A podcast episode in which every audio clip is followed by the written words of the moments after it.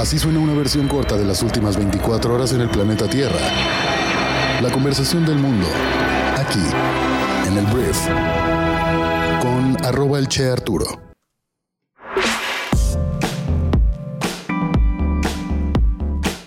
Muy buenos días, bienvenidas, bienvenidos a esto que es el Brief para este viernes 7 de abril. Yo soy Arturo Salazar, soy tu anfitrión y uno de los fundadores de Briefy, y en este podcast vas a informarte con un resumen de las noticias que debes conocer este día para ser una persona bien informada.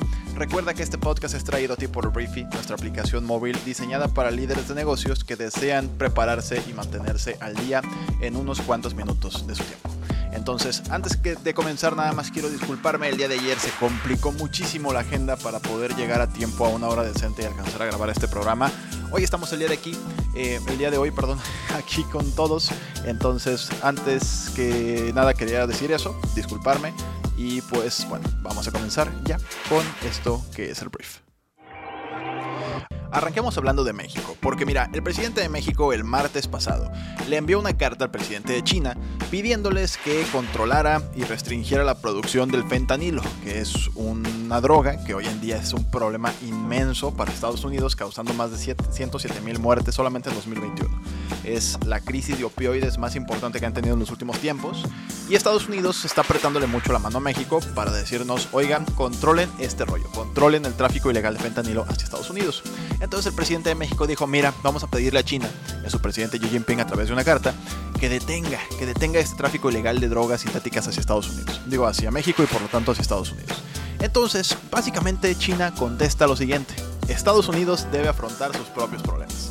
Así respondió el gobierno a esta carta.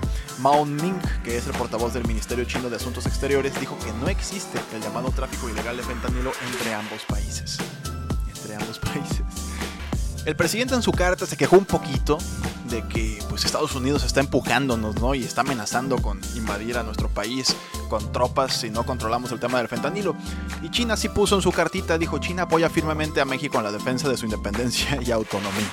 Entonces China es rival geopolítico y comercial de Estados Unidos y se negó a asumir cualquier responsabilidad, cualquiera, en la crisis por consumo de opioides que azota al país norteamericano, que como ya lo mencioné, está detrás de más de 107 mil muertes solamente en 2021 según cifras oficiales.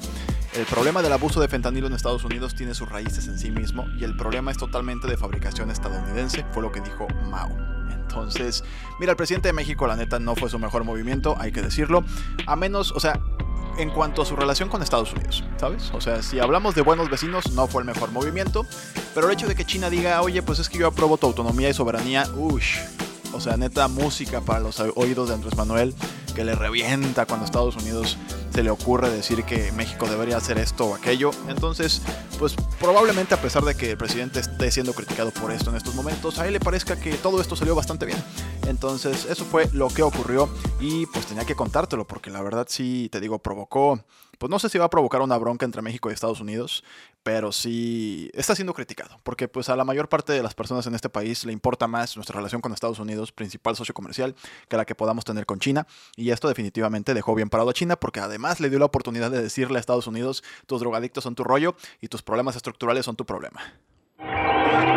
Siguiente tema. Vamos a hablar ahora de la inflación, que es un tema, la verdad, ay, no sé por qué no sirve mi música. ¿Dónde está mi música? Aquí está. Este, vamos a hablar de la inflación en nuestro país, que es el aumento de los precios de diferentes productos en México y la noticia es agradable. Las medidas para frenar el aumento de precios tienen ya efecto sobre nuestra inflación. Al finalizar el mes de marzo, la tasa anual de inflación se ubicó en 6.85%, que es nuestro nivel más bajo desde octubre del año 2021, de acuerdo con los datos del INEGI. Siguiente tema, vamos a hablar ahora de la ONU porque la presión para México con respecto a la tragedia de los migrantes en Ciudad Juárez sigue aumentando. El Comité de la ONU para la Protección de los Trabajadores Migrantes y sus familias y el Relator Especial para los Derechos Humanos de los Migrantes han expresado una declaración conjunta su preocupación por la muerte de 40 personas que fueron encerradas en la estación migratoria de Ciudad Juárez, Chihuahua. Dicen, estos trágicos hechos que requieren una investigación pronta, exhaustiva e independiente se produjeron bajo la custodia de autoridades estatales, ya que las personas fallecidas y heridas fueron privadas de libertad en el marco de la implementación de la política migratoria, señala el documento. Entonces, si no sabes de qué estoy hablando, hablando, el pasado 27 de marzo, un incendio en una instalación del gobierno en Ciudad Juárez dejó 39 muertos y 27 heridos.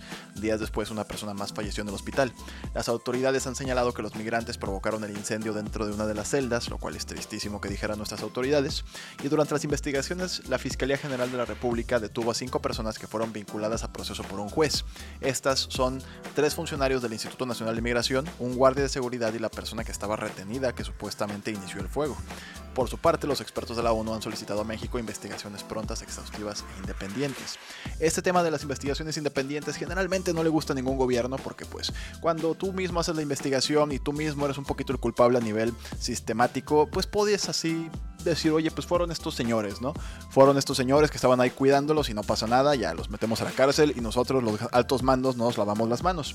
En este caso no es tan sencillo precisamente porque al ser independiente, pues esta investigación puede determinar que las políticas migratorias de México son malas y esto deja mal parado a un gobierno como el de México. Entonces, vamos a ver qué termina sucediendo, pero yo más o menos me vuelo a que esto no va, pues no va a prosperar. Y si prospera, seguramente será pues desmentido y condenado por el gobierno actual. Siguiente tema. Vamos a hablar ahora del resto del mundo y voy a empezar hablando de Emmanuel Macron, presidente de Francia, que hizo un llamado bastante serio al presidente de China, Xi Jinping, otra persona que también le habló Xi Jinping, pero esta vez para decirle que intervenga de una manera pues más sólida, más, más importante con el tema de Rusia y Ucrania. Lo que dijo es que instó al presidente de China a hacer que Rusia entre en razón Macron estuvo acompañado en China por Ursula von der Leyen, que es la directora de la Comisión Europea, y Macron llevó consigo una gran delegación empresarial en el viaje, ya que busca reforzar los lazos comerciales. La señora von der Leyen pues tomó una línea más dura y más diferente, afirmando que los europeos deberían eliminar el riesgo de sus lazos comerciales con el país, lo que quiere decir es que pues China igual, ¿no? Métete más con Ucrania, o sea, apoya un poquito para que esto termine, porque de lo contrario pues representa tú China, representas un riesgo para cualquier tipo de inversión que puedan hacer los europeos en China. Siguiente punto, vamos a hablar ahora de Cristalina Georgieva, directora del Fondo Monetario Internacional, que advirtió que la economía mundial se enfrenta a años de lento crecimiento. En su discurso inaugural antes de las reuniones de primavera del fondo, la señora Georgieva dijo que los efectos persistentes de los bloqueos del COVID, o sea, los confinamientos, y también la guerra en Ucrania, probablemente obstaculizarán la economía durante los próximos cinco años, con tasas de crecimiento que se mantendrán por debajo del promedio en alrededor del 3% anual. Ahora hablemos del el ex primer ministro de Italia, Silvio Berlusconi, que además de ser eso, pues es un magnate de los medios, es multimillonario este hombre, pero eso no viene tanto al caso. De lo que vamos a hablar es que su salud está bastante delicada, ya que está siendo tratado por un tipo de leucemia crónica, según sus médicos en Milán. Berlusconi dominó la política italiana durante décadas y sigue siendo el líder de su partido. Forza Italia se llama su partido. Recientemente sufrió varios episodios de mala salud y se sometió a una cirugía a corazón abierto en 2016. Entonces ahora se informa que tiene leucemia crónica y está siendo tratado, fue internado hace no muchos días. Siguiente tema, vamos a hablar de Taiwán. Taiwán es esta Depende de la perspectiva. Taiwán dice que es un país independiente, China asume que Taiwán es parte de China continental. Y si dices lo contrario, China se pone bastante mal, ¿sabes? O sea, no le gusta que nadie se meta, que los Estados Unidos se mantengan alejados, que no manden diplomáticos, que nada pase que se les ocurra a los taiwaneses ser independientes. Pero Taiwán dijo que estaba detectando un portaaviones chino, con esto me refiero a algo gigantesco, frente a su costa este, después de que Tsai Ing-wen, que es la presidenta taiwanesa, se reuniera con Kevin McCarthy, que es el presidente de la Cámara de Representantes de Estados Unidos en California. China, por supuesto, condenó la reunión por esto que te estoy diciendo y de hecho el ministro de, o sea, te digo, posteriormente a, esta, a, esta, a este suceso, pues, lo que sucedió es que el ministro de Defensa de Taiwán sugirió que el portaaviones chino se desplegó como parte pues, de un ejercicio de entrenamiento y dijo que las fuerzas de su país estaban monitoreando la situación. Básicamente China malacopeando, diciendo, ah, te estás metiendo con alguien más que te dice que seas independiente, entonces mando mi portaaviones, pues nomás ahí para que entiendas el poder o el nivel de poder que tengo. Entonces, esto fue lo que pasó y vámonos al siguiente tema. Hablemos de la corona británica, porque mira, desde que el rey Carlos III es rey, pues uno hubiera esperado o espera cambios, modernizaciones en la corona británica. Y El rey Carlos III expresó este jueves su apoyo a un proyecto de investigación sobre el papel de la monarquía británica en la esclavitud, una primicia en Reino Unido, cuyo pasado colonial pues ha suscitado crecientes críticas a la familia real. Es un tema que su majestad se tomó muy en serio, declaró un portavoz del Palacio de Buckingham en reacción a la publicación por el diario The Guardian de un documento que muestra un intercambio financiero entre un comerciante de esclavos y el antiguo rey Guillermo III que gobernó entre 1689 y 1702. Entonces, en los últimos años pues aumentaron las críticas en Reino Unido, pero también en sus ex colonias sobre el paso imperialista, esclavista y colonialista del país. Y pues por supuesto la implicación de la monarquía en la esclavitud. Es, es una realidad, o sea, es un hecho que eso sucedió. De alguna forma la monarquía pues nunca lo ha aceptado abiertamente, a pesar de que es obvio. Y pues en este caso el rey respalda investigar el papel evidente y obvio de la monarquía en la esclavitud. Lo cual no va a pasar nada, seguirán siendo reyes y todo lo que tú quieras, pero muchas veces el tema de reconocer, perdonar y eso pues es más simbólico que otra cosa, pero importa. Ahora vamos a hablar del actor Lance Reddick, porque mira, tres semanas de su fallecimiento se dio a conocer que el actor murió debido a dos enfermedades que tenía en el corazón, cardiopatía isquémica y enfermedad arterial ateroesclerótica. Fue lo que dijo un certificado de defunción. Si no sabes de quién estoy hablando, estoy hablando de un hombre muy famoso, un hombre negro, por su trabajo en The Wire de HBO y en John Wick, que era el mayordomo del hotel, viste John Wick y incluso participó en la campaña comercial de la última película de la franquicia, y estaba en eso cuando tristemente falleció. Y hablando un poquito de esta enfermedad, la cardiopatía isquémica es ocasionada por la arteriosclerosis de las fuentes coronarias, es decir, las encargadas de proporcionar sangre al corazón, fue lo que afirma la Fundación Española del Corazón. Entonces, pues por eso muere Lance Reddick. Yo sigo triste, era un actor que me caía súper bien. Ahora hablemos de Steven Tyler, que es el líder de Aerosmith, una legendaria banda, que declaró que no agredió sexualmente a una menor de edad en la década de los 70, pues asegura que todo lo que hizo fue un acto consensuado.